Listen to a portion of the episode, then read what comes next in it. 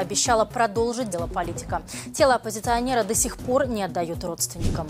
Захват Авдеевки. Каким был завершающий этап обороны украинского города? Покажем видео последних боев из Авдеевки, от которой уже ничего не осталось.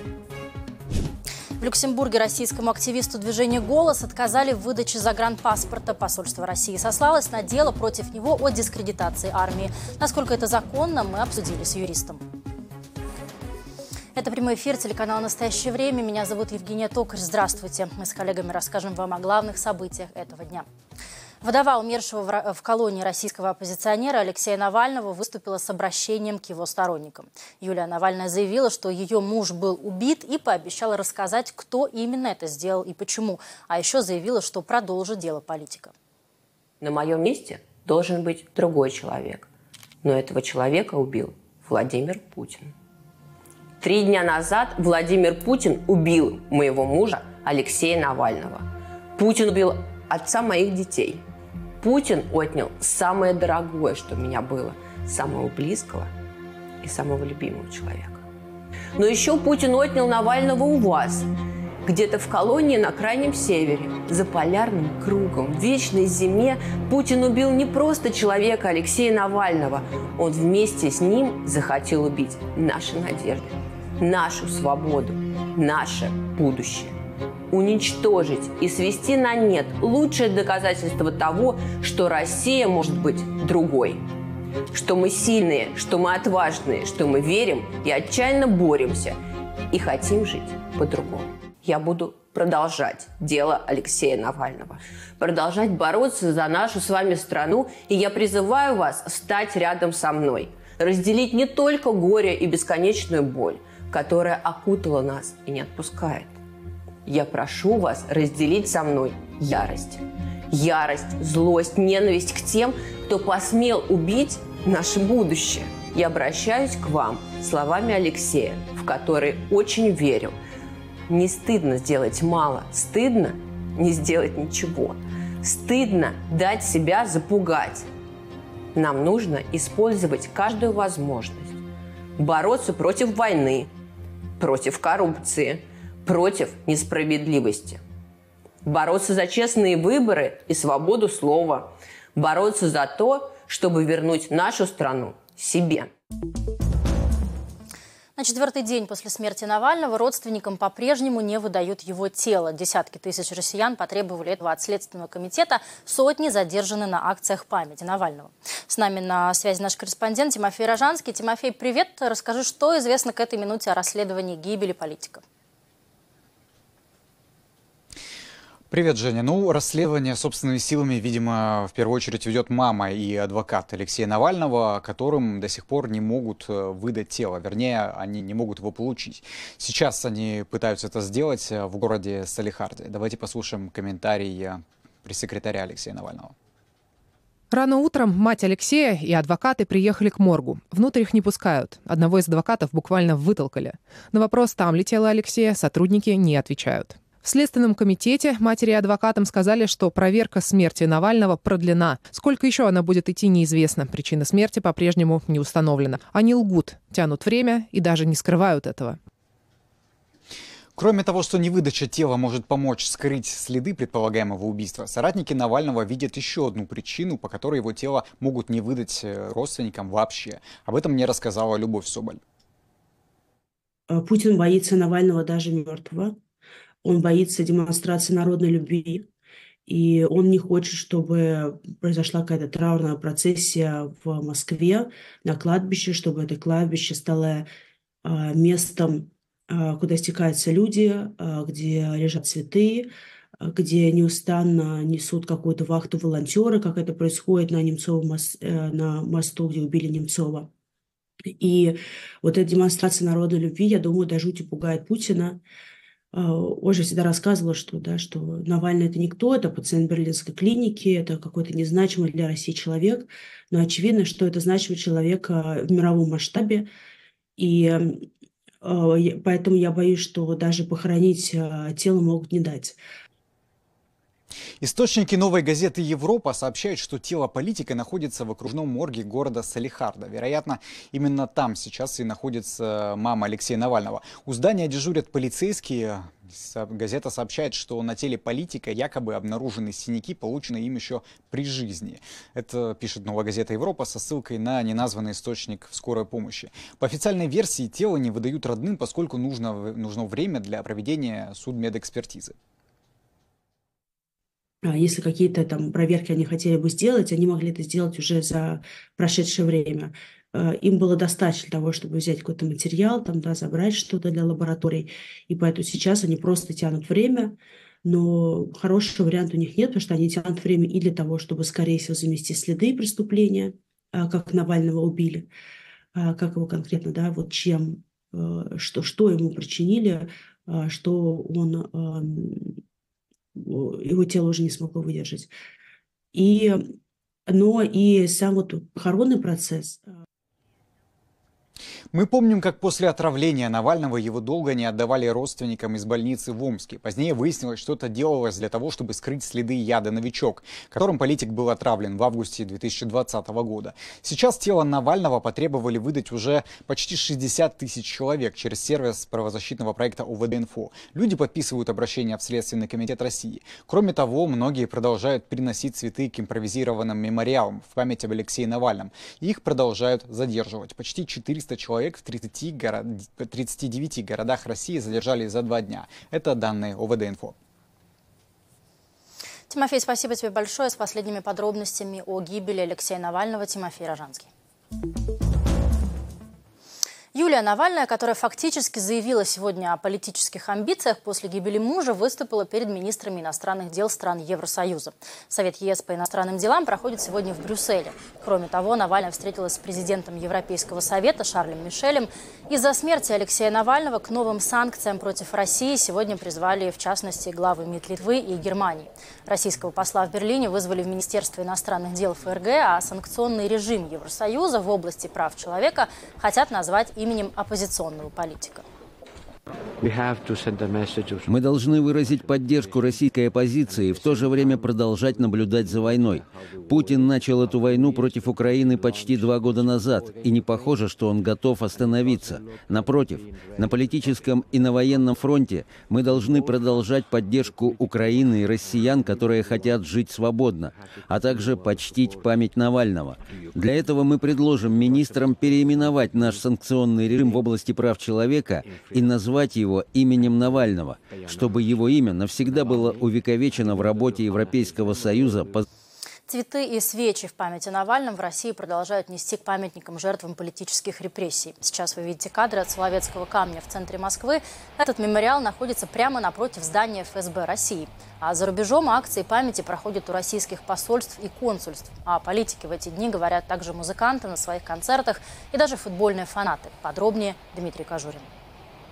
В Берлине в воскресенье напротив российского посольства прошла акция «Путин – убийца». Организовали ее участницы Пуси Райт, а вместе с самими активистками также вышли политик Любовь Соболь и бывшая сотрудница Первого канала Марина Овсянникова. Участницы акции растянули плакат с надписью «Убийцы» и скандировали «Putin the killer». Убийца! Убийца! Сейчас очень популярное э, высказывание о том, что вместе с Навальным умерла Надежда. А мне кажется, что с Навальным не умерла надежда, а родилась ответственность. А, и у меня живы оба родителя, но мне кажется, что-то похожее человек испытывает, когда у тебя умирают родители. Ты понимаешь, что ты в каком-то смысле один в мире, и ты теперь действительно взрослый. Солист группы ДДТ Юрий Шевчук посвятил Алексею Навальному песню «Свобода» во время концерта в Астане. Ранее музыкант неоднократно высказывался в поддержку политзаключенных и осуждал войну. Перед исполнением песни Шевчук обратился к залу вот с такими словами. Он говорил, что, что вера без свободы – это фанатизм, кондовый фанатизм, что труд без свободы – это рабство дешевое, тяжелое рабство, что любовь без свободы – это деспотия. Ничто не бывает без свободы. Все окрашено в черный цвет. Обратил внимание на смерть Алексея Навального солист ирландской группы «Юту» Бона. На концерте в Лас-Вегасе он призвал публику скандировать имя российского политика. Путин Путин никогда не произнесет его имени. Поэтому я подумал, что сегодня свободные люди здесь. Люди, которые верят в свободу. Мы должны произнести его имя. Недостаточно просто помнить его. Говорите «Алексей Навальный». Алексей Навальный. Довольно неожиданно вспомнили об Алексее Навальном болгарские футбольные болельщики. Фанаты Левски и Софии почтили память политика баннером «Навальный значит свобода». А футболисты румынского клуба «Университате Краева» вышли на матч национального чемпионата с растяжкой с изображением Алексея Навального и словами «Вечное уважение». Дмитрий Кожурин. Настоящее время. К ситуации на линии фронта украинские военные могут создать новые оборонные рубежи вблизи Авдеевки. Об этом пишет Американский институт изучения войны. Приказ об отступлении из Авдеевки главком ВСУ Александр Сырский отдал еще в пятницу. О полном захвате украинского города Минобороны России объявила вчера, 18 февраля. Этот район российская армия активно штурмовала последние четыре месяца. От самой Авдеевки, как от города, ничего не осталось. За сутки по украинским военным здесь сбрасывали до 80 авиабомб. Об этом рассказал замкомандира 3-й штурмовой бригады ВСУ Максим Жорин. Напомню, что несколько подразделений этой бригады были переброшены в город примерно за неделю до решения о выходе из Авдеевки. Они проводили рейды в захваченной российской армией районы города. Но, по словам Жорина, любое здание, в котором украинским военным удавалось закрепиться, уничтожалось в течение часа. Военнослужащие 3-й штурмовой показали кадры боев в последние дни защиты Авдеевки. Дальше без комментариев. Пошли, пошли, пошли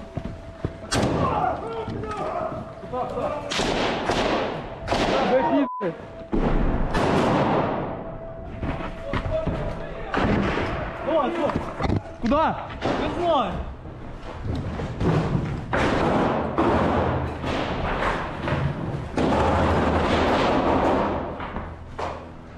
Нам надо уходить. Куда? Не знаю, куда, до гаражі.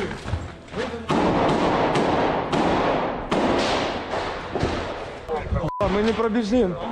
Ми не пробіжимо, воно ж прострілюється.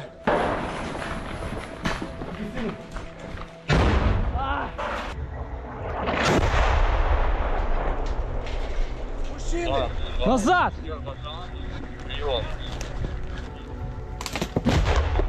А! Я должен его... Я 300! Давай по поводу... Значит, у нас. У нас там... После захвата Авдеевки в сети появились сообщения о расстреле украинских пленных российскими военными. Родственники опознали тела нескольких убитых украинцев на кадрах, опубликованных в сети. Показать вам это видео мы не можем из этических соображений. Офис генпрокурора Украины уже начал расследование по фактам нарушения законов войны. За темой следит наш корреспондент из Киева Алексей Продаевода. Леша, привет, расскажи все, что известно к этой минуте. Привет, Жень. В сухопутных войсках ВСУ заявляют, российские военные двух украинских военных, которые сдались в плен. По данным украинской стороны, это случилось на северо-востоке от Бахмута. На кадрах с дрона видно, как во время штурма украинских позиций российские военные в упор стреляют сначала в одного в плен, а потом во второго. Украинских военных убили преднамеренно, не желая оставли, оставлять в живых, считают в Донецкой областной прокуратуре. Там начали расследование по факту нарушения законов и обычаев войны, а также умышленного убийства. І це вже знаєте такий акт е, неодноразовий, який показує, що противнику е, зовсім все одно на будь-які міжнародні норми, правила на міжнародне гуманітарне право, і це чергове твердження того, що нам потрібно більше зброї, аби захищатися. Также украинские прокуроры расследуют еще один факт предположительного расстрела шести украинских военных в Авдеевке. Они были тяжело ранены, не могли передвигаться сами и ждали на эвакуацию, говорят в прокуратуре. Накануне в российских телеграм-каналах появилось видео с захваченной позицией «Зенит». Это на юге от Авдеевки. Эти кадры мы не можем показать из этических соображений. В ВСУ заявили, что проверяют видео, чтобы идентифицировать погибших военнослужащих. Российская Минобороны пока не комментировала эти сообщения. А вот э, журналисты украинского агентства расследований «Следство Инфо» поговорили с родственниками троих украинских э, военных, которые остались на позиции «Зенит» и тела которых они опознали на видео с российских ресурсов. Ивана Житника с позывным «Джанго» узнала сестра. Андрея Дубницкого с позывным «Байрактар» по татуировкам узнала жена. Георгия Павлова с позывным «Панда» узнала мать. По предположениям аналитиков украинского проекта Deep State, украинские военнопленные были расстреляны 15 февраля после того, как к ним на позицию зашли российские военные. А уже на следующий день появилось то самое видео с телами. Позже командующий оперативно-стратегической группировкой войск Таврия Александр Тарнавский заявил, что во время выхода украинских военных из Авдеевки, цитата, «некоторое количество украинских военных попало в плен». О каком именно количестве идет речь, не сообщается. Жень. Леш, спасибо тебе большое за подробности. Из Киева на прямой связи был наш корреспондент Алексей Продавит. Ну, а наш корреспондент Андрей Кузаков побывал в окрестностях Авдеевки. Он поговорил с местными жителями и военными. Далее его репортаж из Донецкой области. С этой точки очень хорошо видно Авдеевку. Вот она. Отчетливо видно, как дымит Авдеевский коксохимический завод. ВСУ заявили, что во избежании окружения было принято решение выйти из города и занять оборону на новых рубежах. Как выглядят новые рубежи, можно посмотреть на картах Deep State за последние дни. Такой была линия фронта еще 13 февраля. Российским войскам удалось окружить укрепрайон «Зенит» на юге от города. Потом была перерезана дорога в поселок Ласточкино на западе от Авдеевки.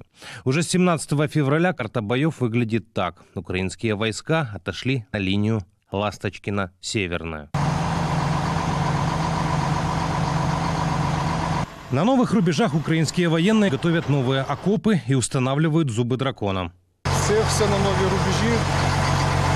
Це йде, так сказати, для оборони і охорони.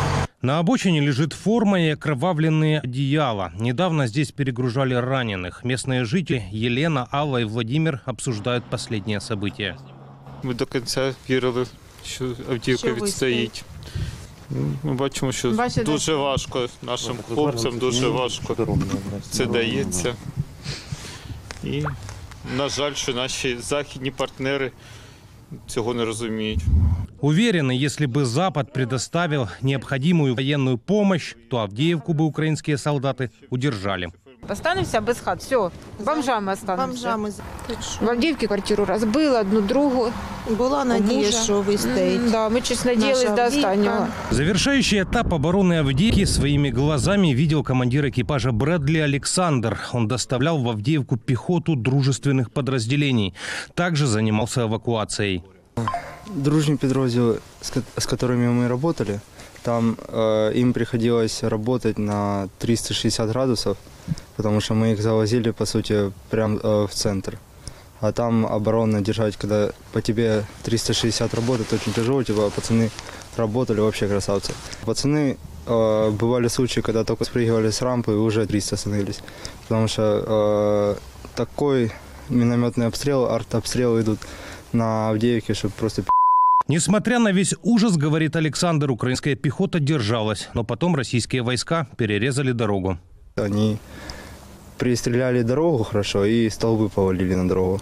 И техника уже не могла проезжать. И если происходил какой-то эвак, все такое, то пехоте надо было подходить ближе, чтобы мы, мы или э, другие подразделы могли их забирать. Александр говорит, что наступающих российских солдат было в разы больше, чем обороняющихся украинских. Там э, небо, когда ночью туда парни заезжали, небо красное было. Типа это вот насколько там э, прилеты, насколько там жарко было. После захвата Авдеевки российские военные теперь пытаются прорваться в направлении поселка Ласточкино Донецкой области. Об этом сообщил представитель сил обороны Таврического направления Дмитрий Лыхови. Андрей Кузаков, Василий Мартыщенко, Алексей Полей. Настоящее время. Задержка западной помощи для Украины позволила России перейти в наступление на трех направлениях одновременно. К такому выводу пришли аналитики Американского института изучения войны. Сейчас российские войска проводят, как мечивается, возле села Работино в Запорожской области. Причем наступление здесь, в районе Авдеевки, началось за последние двое суток. В сводке говорится, что критическая нехватка западной помощи и опасения, что США полностью прекратят военную поддержку, заставили украинское командование рассредоточить технику по всей линии фронта. Поэтому российские войска воспользовались ситуацией. На одном из таких направлений сегодня побывал Владимир Зеленский. Украинский президент сообщил, что посетил передовые позиции украинской армии в районе Купинска. Зеленский приехал в командный пункт одной из бригад ВСУ. Он пообщался с военными о ситуации на их участке, обеспечении техникой и боеприпасами. Президент также вручил военнослужащим награды и поблагодарил за службу. Наступление на Купинском направлении российская армия возобновила еще в конце лета прошлого года. Сейчас, по данным украинского генштаба, Россия стянула в этот район около 40 тысяч военных и более 500 танков. Ранее глава ГУР Украины Кирилл Буданов заявлял, что к началу президентских выборов Москва хочет захватить два украинских города. Это Авдеевка и Купенск. Посольство России в Люксембурге не выдало загранпаспорт активисту движения «Голос» Михаилу Гусеву из-за того, что у него статус подозреваемого по делу о дискредитации российской армии. Об этом Гусев написал в своем телеграм-канале. Активист теперь предложил российским властям лишить его гражданства и добавил, что готов прийти в посольство и сдать свои паспорта. Михаил Гусев работал наблюдателем на выборах в России. В марте 2022 года он вышел на пикет с листком бумаги, на котором были изображены 8 звездочек. В МВД решили, что на плакате было зашифровано «Нет войне». Гусева оштрафовали и вручили повестку в военкомат, но он выехал из России. Уголовное дело на активиста завели после того, как он в своем телеграм-канале назвал российскую армию, цитата, «армией фашистов и оккупантов, которая убивает мирных граждан Украины». Юрист и основатель проекта «Ковчег» Анастасия Буракова отмечает, случай Михаила Гусева далеко не первый, когда власти отказывают в выдаче загранпаспорта из-за уголовного дела. «Ковчегу» известно до 30 подобных случаев только за последние полтора года. Юристка объяснила, что делать, чтобы не остаться без документов за границей. Сейчас, даже если в отношении вас нет никакого уголовного преследования, то сделайте на всякий случай, например, второй загранпаспорт. Совершенно легально иметь два заграничных паспорта. Если вы находитесь за рубежом, то подайте в диппредставительство и получите второй на всякий случай на 10 лет. Если вы находитесь в России тоже, а, как бы старайтесь не доводить до такой ситуации, потому что дальнейшее ее решение очень сложное. Есть а, временные проездные документы в, Европе, в странах Европейского Союза, например, они выдаются, так называемые серые паспорта, они выдаются людям, которых нет возможности объективной получить э, действующее удостоверение личности в стране своего гражданства. Это э, соответствующее заявление должно быть подано в миграционный орган страны, они рассматривают и смотрят. Фильм «20 дней в Мариуполе» украинского режиссера Мстислава Чернова получил премию «Бафта» в номинации «Лучший документальный фильм». Это главная британская награда в области кино. Картина Чернова и украинского фотожурналиста Евгения Малолетки рассказывает о первых днях вторжения российской армии в Мариуполь в начале полномасштабной войны. Они находились в осажденном городе 20 дней, после чего смогли вывести оттуда фото и видеоматериалы. В январе картина была номинирована на «Оскар». Напомню зрителям, что «20 дней в Мариуполе» можно бесплатно посмотреть на нашей платформе «Вот-вот». Это все, что успеваем рассказать вам к этому часу. Меня зовут Евгения Токарь. Спасибо за внимание и до встречи в эфире.